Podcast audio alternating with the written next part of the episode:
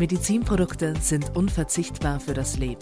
Erfahren Sie im Austromed Podcast Aktuelles über die Medizinproduktebranche sowie ihren Beitrag zu Standort, Innovation und Versorgung. Herzlich willkommen zur fünften Folge des Austromed Podcasts, heute zum Thema Gesundheitsstandort Österreich. Unser Gesprächspartner ist Dr. Alexander Birch, Wiener Standortanwalt und stellvertretender Kammerdirektor in der Wirtschaftskammer Wien.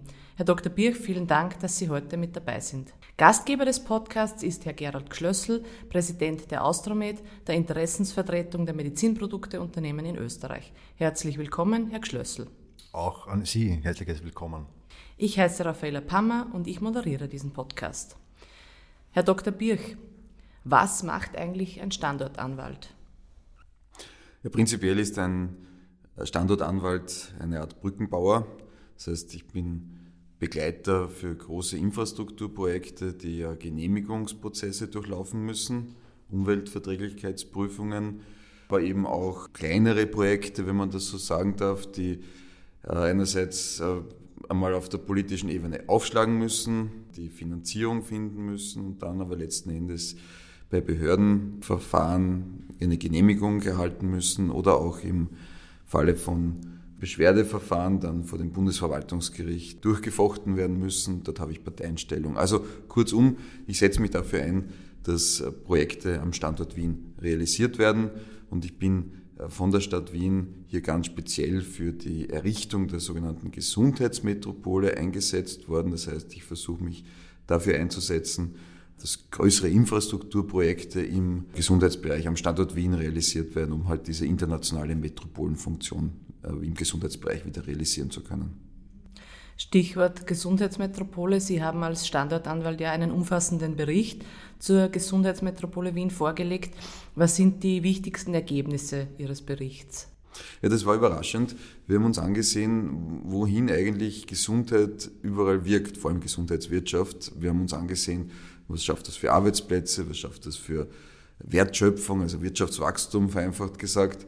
In welche Bereiche wirkt das hinein? Auch was, was löst das an Steuereffekten aus? Und das Überraschende daran ist, es ist eigentlich ein sehr weitläufiger Bereich. Also wenn man jetzt Gesundheit alleine sieht, denkt man immer an Arztordinationen oder Spitäler. Äh, Tatsache ist, das zeigt ja auch Austromed, da hängt natürlich ganz viel, vor allem aus dem Handel, aber auch aus der Produktion dran. Und natürlich die Menschen, die äh, diese Waren herstellen, die Firmen, die das herstellen, die brauchen ja Zulieferungen auch, die letzten Endes verarbeitet werden. Ja, und die Menschen, die im Spital oder im Gesundheitsbereich arbeiten, die konsumieren ja das Geld, das sie dort verdienen, auch wieder. Und damit hat sich Folgendes ergeben. Wir haben allein durch den Gesundheitsstandort Wien und durch die Aktivitäten äh, im Gesundheitsbereich eine Wirkung eine Wertschöpfung, wenn Sie so möchten, von über 25 Milliarden Euro. Das ist gut ein Viertel der gesamten, äh, des gesamten Bruttoregionalprodukts, das in Wien erwirtschaftet wird, kann also direkt und indirekt auf den Gesundheitsbereich zurückgeführt werden.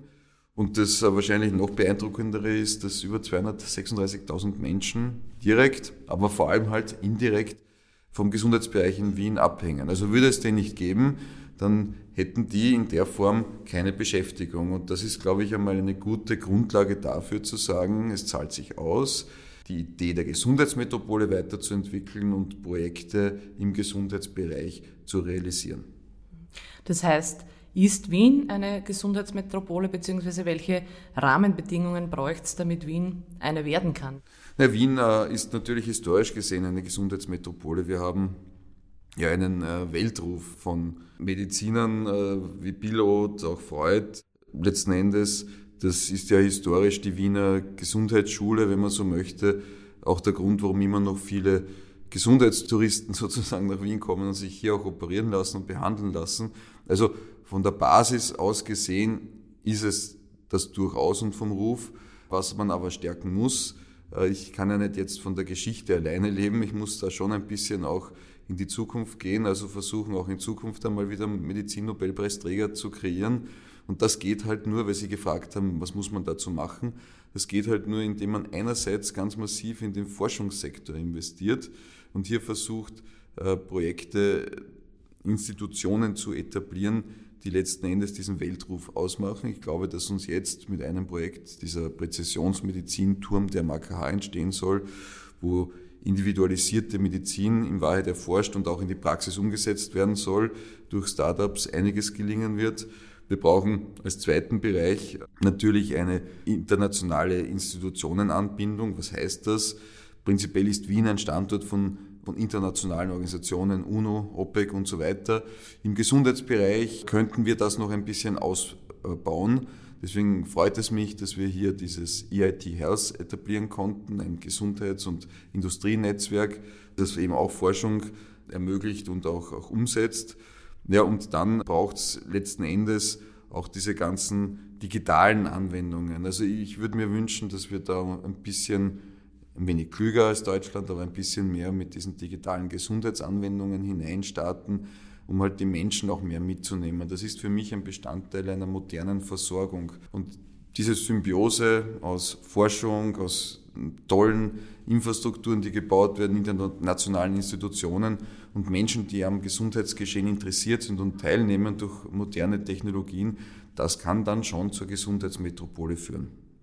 Herr Gschlössl, die Austromed hat sich bereits 2020 im Weißbuch Medizinprodukte mit grundlegenden Fragen wie Versorgungssicherheit befasst und die Medizinproduktebranche als wichtigen volkswirtschaftlichen Faktor identifiziert.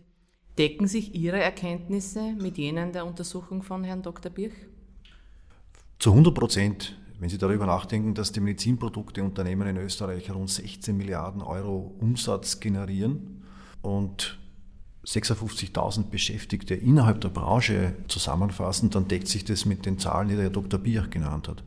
Das bedeutet, die Medizinprodukteunternehmen sind ein Bestandteil dieser Gesundheitsmetropole oder des Gesundheitswesens in ganz Österreich. Und unser Beitrag dazu ist natürlich Beschäftigung, ist Wertschöpfung und ist natürlich auch Innovation, die wir benötigen, das haben Sie ja erwähnt, um weiter nach vorne zu kommen, um weiter vorne als, als Innovator in Österreich zu gelten.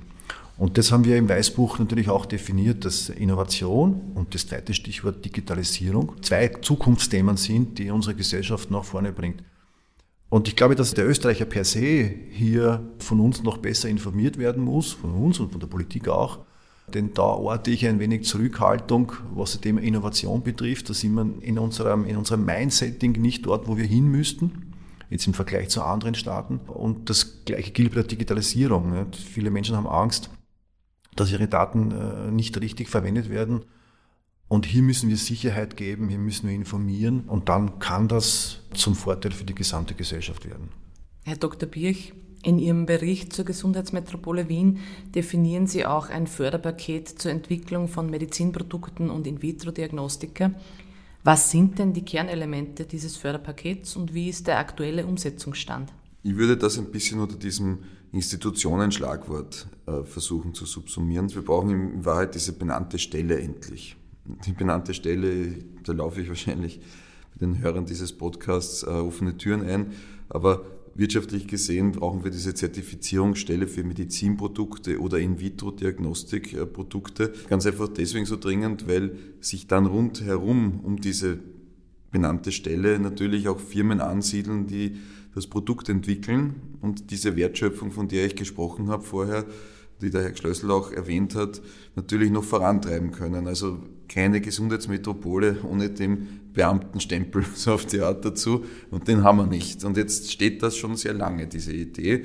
Und ich muss sagen, ähm, ein bisschen ärgere ich mich, weil mir kommt das jetzt schon ein bisschen so wie Beamten-Mikado vor, was wir da spielen weil da immer zwischen den Institutionen EU, das ist eine sehr große Institution, wer das dann genau dort ist, das wissen nur Experten, teilweise Ministerien in Österreich ähm, und äh, natürlich auch der privaten Stelle, die da extreme Kraftanstrengungen des äh, QMD anstellt, um hier also quasi die Anforderungen zu erfüllen. Einerseits Fachleute aus dem medizinischen Bereich zu finden, die das also von der medizinischen Wirkung beurteilen können. Und andererseits müssen das auch noch Techniker theoretisch, nicht nur theoretisch, sondern praktisch sein, die verstehen, dass Art der TÜV, äh, das TÜV-Zertifikat erteilt werden kann. Und das ist natürlich eine schwierige Herausforderung und irgendwie geht aber meiner Meinung nach da nicht so viel weiter. Deswegen machen wir da natürlich Druck, auch aus wirtschaftlicher Sicht.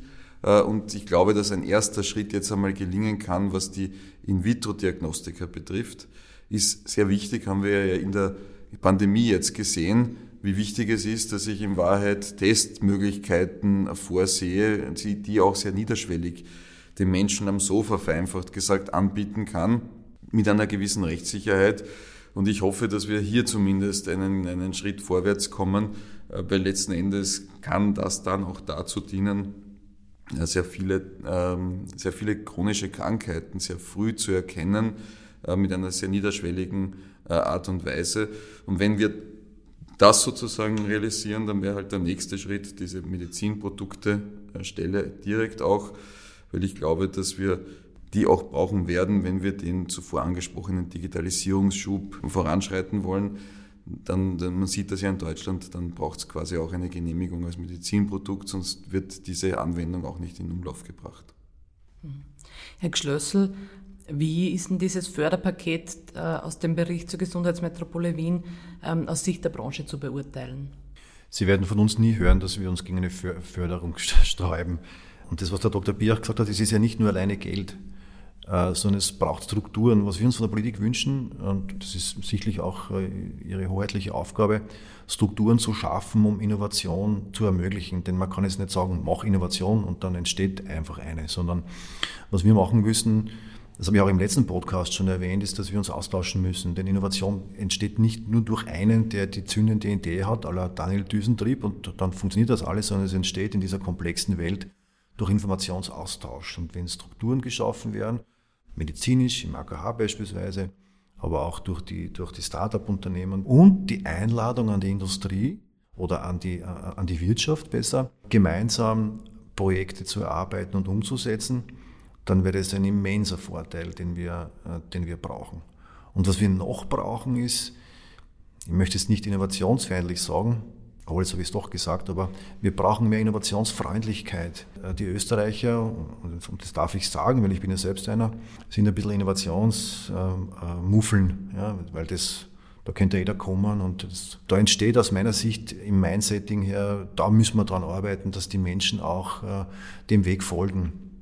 Äh, jetzt gibt es die Regulatorien, die der Herr Dr. Bier angesprochen hat, die europäisch wirken, die aber auch im, im Land wirken. Und diese Regulatorien bieten den Patienten und dem Anwender Sicherheit. Das ist die eine Seite.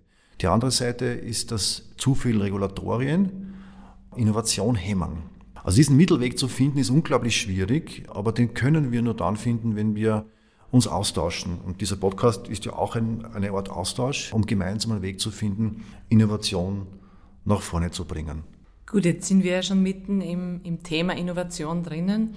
Ähm, der Herr Gschlössel hat es angesprochen, die Medizinproduktebranche gilt einfach als Innovationstreiberin. Herr Dr. Birch, ist Österreich oder ist Wien ein innovativer oder ein innovationsfreundlicher Standort oder gibt es Nachbesserungsbedarf?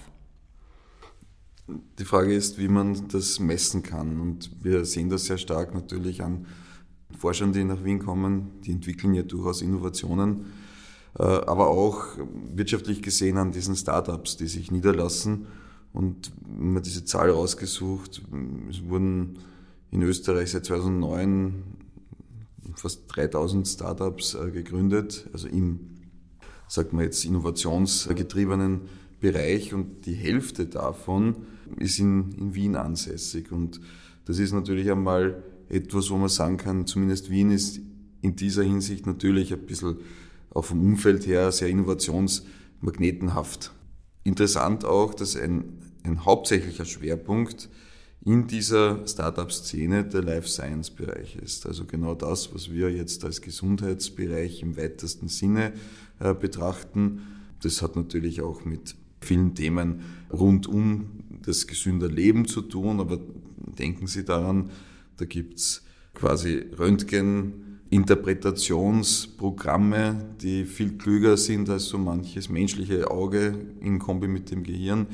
Das sind alles Innovationen, die hier am Standort Wien durch Startups getätigt worden sind. Also ja, es ist schon innovationsfreudig auf jeden Fall und ich würde mir einfach, um das gleich anzuhängen, hier da einen Booster erwarten, indem wir halt auch die Gesundheitsdaten noch ein bisschen besser nutzen können. Ich weiß, das haben wir auch vorher gesagt, das ist natürlich ein Thema, wo gleich einmal viele aufschreien und sagen, meine Daten gebe ich nicht her. Das ist eh nett und gut, äh, nur das bringt uns halt auch nicht weiter, wenn ich sozusagen die Programme nicht füttern kann, dann kann halt auch keine wirkliche Innovation am Schluss herauskommen. da muss uns mehr einfallen. Wir haben jetzt Gesetze geschaffen, mit dem Forschungsorganisationsgesetz, mit dem Bundesstatistikgesetz, da wurden gesicherte Räume geschaffen, wo Daten analysiert werden können.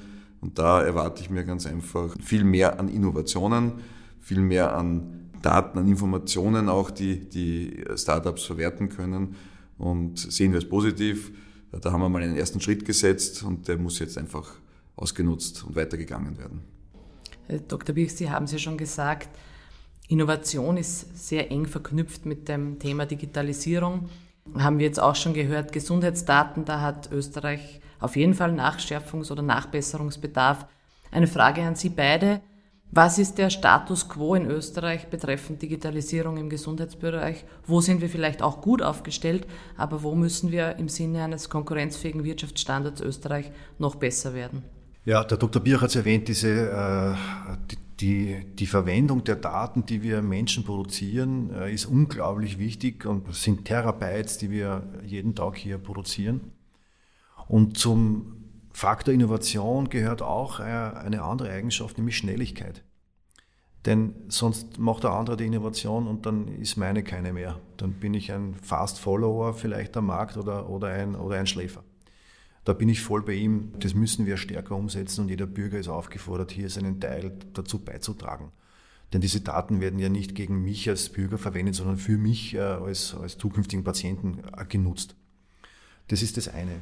Das andere ist, dass wir aus meiner Sicht hier großen Nachholbedarf haben bei den einfachsten Dingen, äh, wie wir miteinander kommunizieren. Ob es der veraltete Verordnungsschein ist oder, oder das Rezept, mein Gott, das alles auf Papier und heutzutage nicht mehr aktuell. Hier könnten wir aus meiner Sicht nämlich konkret für den Patienten eine Erleichterung schaffen. Es hilft ja nichts, wenn wir Wissensschlösser bauen, die der Mensch draußen nicht mehr versteht. Die Vereinfachung für den Patienten, äh, der, der digital hat, die müssen wir als erster voranbringen, denn dann, denn dann sehen die Menschen, dass es einen Vorteil bietet und dann ist man natürlich auch offener für, für andere Dinge. Die Kommunikation zwischen, den, äh, zwischen der, der, der, Wirtschaft, den Sozialversicherungsträgern und den Krankenhäusern läuft noch sehr viel auf Papier. Da wünschen wir uns schon seit langer, langer Zeit, dass wir hier stärker vorankommen und, und diese ganzen Daten, die wir hier, und das ist einfach nur ein Lieferschein oder Rechnung, austauschen. Äh, da müsste es aus meiner Sicht, da sagen zwar alle ja, da müsste es aus meiner Sicht aber wahrscheinlich mehr Ressourcen geben für die, für die, für die Träger, dies auch umsetzen zu können. Das sind unsere konkreten Wünsche. Äh, da braucht man jetzt nicht ähm, Raketentechnik studieren, sondern das sind die einfachen Dinge, die uns nach vorne bringen.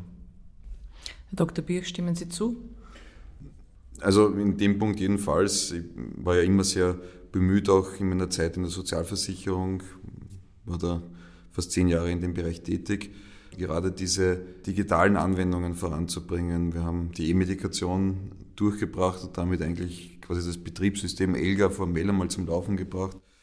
Und auf dem ist jetzt sehr viel aufgebaut worden und ich hoffe, da folgt jetzt auch mehr Impfpass, der elektronische, das E-Rezept. Das ist zwar jetzt nicht direkt ELGA, aber es fällt natürlich in, den, in diesen Abwicklungsprozess ganz gut hinein. Und da ist noch sehr viel im Köcher. Also wenn wir da tatsächlich ein bisschen mehr jetzt auch Ressourcen in die Richtung frei räumen können, die, die notwendigen Verhandlungen, die natürlich mit den Systempartnern dazu abgeschlossen werden müssen, vorantreiben können, dann ist da schon einiges da. Die Sozialversicherung hat natürlich jetzt sehr viel auch an interner Kraft investieren müssen in, in der Re Reorganisation. Aber ich denke, da ist Österreich immer noch ganz gut aufgestellt. Ist immer schön, wenn wir da mit Deutschland vergleichen und eigentlich stolz sind, dass wir da recht weit sind. Aber vielleicht drei andere Bereiche nur aufgezählt, wo, wo es natürlich schon mehr noch helfen könnte, diese Innovationen auf die Straße zu bringen. Also Risikokapital ist auch nicht schlecht, wenn man es hätte. Da ist Österreich nicht unbedingt der Vorreiter. Wir machen zwar immer tolle zwei Minuten, zwei Millionen Shows und all das, aber so wirklich ans Geld herankommen, tut man in Österreich nicht ganz so leicht und es endet in den meisten Fällen dann im klassischen Bankkredit, ist nicht so ganz jetzt diese Start-up-Mentalität. Also neben einem Gesundheitsstandort auch noch einen quasi Risiko- oder Beteiligungskapitalstandort aufzubauen, wäre wahrscheinlich auch ein Treiber. Der Zugang zu den Daten, Entschuldigung, das haben wir schon gesagt. Ich denke, muss drauf gesetzt werden. Und lassen Sie mich das Dritte noch sagen. Wir sind bei der Inverkehrbringen von solchen, von solchen Leistungen und, und Innovationen. Also wenn Sie so wollen, dass das halt auf Krankenkasse geht oder auf Rezept verschrieben wird, manche der, der Leistungen, da sind wir halt schon zu wenig pilotprojektorientiert. Ich sage das einmal so. Also wir tun immer unendlich lange verhandeln. Dazwischen haben die Startups tollste Gesundheitsanwendungen entwickelt, tolle Gesundheitsprodukte entwickelt. Die kommen aber nie in den Verkehr, weil wir, wenn wir das machen, immer gleich für alle 9,1 Millionen Versicherten das in Verkehr bringen wollen und in Umlauf. Dann sind sie alle in Deutschland, weil dort können sie das quasi in kleineren Mengen auch in Umlauf bringen. Und da appelliere ich ganz einfach, das System wirklich gut kennen. Dafür trauen wir uns mehr Pilotprojekte zu machen. Probieren wir es halt einfach aus. Und wenn es dann in einer beschränkten Menge von, von ausgewählten Zielgruppen funktioniert und auch zeigt, dass es sich rechnet, da bin ich sofort dafür, dass die öffentliche Hand natürlich drauf schauen muss, dann soll es schneller in den Gesamtumlauf gebracht werden. Also das waren eigentlich die, die drei Punkte. Risikokapital, Datenzugang und schneller in den Umlauf bringen und ein bisschen jetzt Gas geben, wenn man so sagen darf, bei, den, bei der Gesundheitsverwaltung und Abwicklung, bei der digitalen. Herr Schlössl, ein wichtiges Thema für die Medizinproduktebranche ist auch das Thema Beschäftigung. Die Branche ist ein sehr vielfältiges und spannendes Arbeitsumfeld oder eine vielfältige und spannende Arbeitsumgebung. Wie kann es denn gelingen, neue Talente, Mitarbeiterinnen und Mitarbeiter für die Branche zu gewinnen? Die große Breite an der Medizinproduktebranche birgt für junge Menschen, die bei uns arbeiten wollen, große Chancen. Es will nicht jeder in einem äh, Startup-Unternehmen arbeiten und hier Arbeitszeitmodelle haben, die nicht gut geregelt sind oder nicht stark geregelt sind. Es gibt auch viele Menschen, die gerne einen sicheren Job haben wollen. Auch das bietet die Medizinproduktebranche. Und sie bietet eine große Breite äh, an Fertigkeiten, die wir benötigen. Also ob das jetzt der Techniker ist, der ein Produkt entwickelt, dann kann es auch der Softwareingenieur sein, der zu diesem Produkt eine digitale Anwendung programmiert. Also eine unglaubliche Breite. Und ich denke, was auch ganz wichtig ist, dass die Menschen, die in der Medizinproduktebranche arbeiten, Gesundheit fördern und Menschen aus unserer Gesellschaft mit ihren Produkten und ihren Leistungen helfen. Also nicht nur der reine Broterwerb, sondern auch eine, man kann sagen, eine Mission, nämlich dass man Menschen hilft, ob es jetzt die Oma ist oder ein unbekannter Patient, der von unseren Leistungen profitieren kann. Und das ist ein unglaublich gutes Gefühl, dass man äh, hier eine Mission hat in dieser Branche.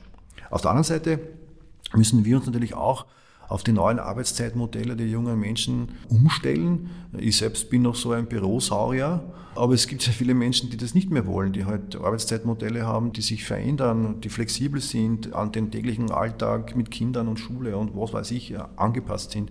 Ich glaube, da müssen wir uns noch alle öffnen. Aber das ist ja generell eine, eine Thematik, die viele Branchen betrifft, sodass wir aus unserer Sicht sagen können, wenn es in Wien 250.000 Menschen sind, die in der Medizin Arbeit haben, dann ist das ja ein großer Faktor. Und ich bin überzeugt davon, dass das für die jungen Menschen eine gute Entscheidung wäre, in diese Branche einzusteigen. Herr Dr. Birch, ist Wien, ist Österreich ein attraktiver Standort für junge Talente, für Facharbeiterinnen und Facharbeiter oder an, an welchen Schrauben würden Sie drehen? Also ich glaube, man lebt sehr gerne in Österreich und in Wien. Das zeigen uns ja alle möglichen Rankings und egal mit wem Sie dann im Ausland reden, der dort arbeiten darf oder manchmal auch muss, ist er immer froh, wenn er zurückfahren darf. Und der Urlaub in Österreich steigt auch anscheinend. Das sind die guten Zahlen. Wir haben aber natürlich Nachholbedarf. Gerade was den IT-Sektor betrifft, da fehlen uns im weiteren Kreis gesehen 20.000 Arbeitskräfte. Das können Sie nicht immer nur ersetzen, indem Sie sie ins Ausland auslagern. Die fehlen in Firmen, die fehlen generell auch für den öffentlichen Bereich in der Entwicklung. Das alleine zuzukaufen wird nicht ganz funktionieren. Wir versuchen am Standort Wien hier ganz einfach mit Coding-Schulen, also Programmierschulen, auch auf modernste Art und Weise, das ist so Peer Group Learning, also jetzt nicht, wo ich dann drinnen sitze und Tests schreibe, sondern wo ich quasi im Team arbeite, mich immer wiederum gegenseitig in neue Lösungen hineinbringe. Wir versuchen das in Wien jetzt aufzubauen, dass halt jährlich so um die 250 Absolventinnen und Absolventen im IT-Bereich aufgebaut werden. Und das ist nicht so einfach, weil das ist ein hochkomplexes Thema. Äh, und dann müssen Sie, wenn Sie die ausgebildet haben, dann müssen Sie genau das, was der Herr Schlössel gesagt hat, Ihnen bieten, gewisse Flexibilität. Die brauchen allerdings wahrscheinlich auch nicht immer die Büroinfrastruktur, die können das tatsächlich von überall machen. Also Sie müssen, Sie müssen sie ausbilden und attraktiv halten. Aber das Manko haben wir erkannt und ich denke auch, dass jetzt Aktionen gesetzt wurden schon, die uns hier auch helfen, dieses Manko aufzuholen. Zum Schluss möchte ich noch zu einem Thema kommen, an dem derzeit zu Recht niemand mehr vorbeikommt. Sie werden sich denken können, es ist das Thema Nachhaltigkeit. Herr Gschlössl, der Europäische Dachverband der Medizinproduktehersteller, die MedTech Europe, identifiziert ökologische und soziale Aspekte als integralen Bestandteil der Geschäftstätigkeit der Branche. Was Nachhaltigkeit betrifft, werden verantwortungsvolle Produktion und Klimaschutz als besonders relevant erachtet. Wie ist hier die Position der Austromed? Was planen Sie in diesem Zusammenhang und wo könnte man konkret ansetzen? In ähm, unserem Weißbuch, das wir jetzt, äh, wo wir jetzt ein Update gemacht haben, haben wir natürlich auch das Thema Nachhaltigkeit ganz oben auf unserer Agenda. Deswegen haben wir im Vorstand eine Nachhaltigkeitsgruppe gebildet, die jetzt über den Sommer äh, diese Vielzahl an Nachhaltigkeitsthemen versucht zu clustern und zusammenzufassen. Sie haben es angesprochen, es ist nicht nur ökologisch, es ist auch soziale Nachhaltigkeit und auch eine ökonomische Nachhaltigkeit angesagt. Zu unserer Herbstveranstaltung am 4.11. werden wir dort unser Ergebnis präsentieren und es ist eine unglaubliche Diskussion, die wir hier führen. Denn es geht jetzt nicht darum, dass wir Bäume streicheln, sondern es geht darum, wie wir die Lieferketten neu aufstellen, auch im Hinblick auf die kriegerischen Auseinandersetzungen in Europa die asiatischen Herausforderungen, die wir haben. Wir müssen darüber nachdenken, wie wir mit Menschen umgehen, die beeinträchtigt sind, psychisch oder physisch beeinträchtigt sind, wie wir die in den Arbeitsprozess mit hineinnehmen, das ist auch ganz wichtig. Und es geht auch darum, wie wir Geld einsparen und somit auch weniger Energie verbrauchen, um die Umwelt zu schützen. Und in diese Gemengelage äh, versuchen wir in unserem Positionspapier dann mit dem 4.11 umzusetzen. Was die Deutschen gemacht haben, zum Beispiel das Lieferketten-Schutzgesetz, also ein durchgängiges Prüfen und Zertifizieren vom Rohstoff bis zum Endprodukt, ist eine unglaubliche Aufgabe, die für die Unternehmen in Deutschland auf sie zukommt. Und wenn wir davon ausgehen, dass der größte Wirtschaftsplayer in, in Europa sich dem Thema annimmt, können wir davon ausgehen, dass wir das auch europäisch bald am Tisch äh, liegen haben werden.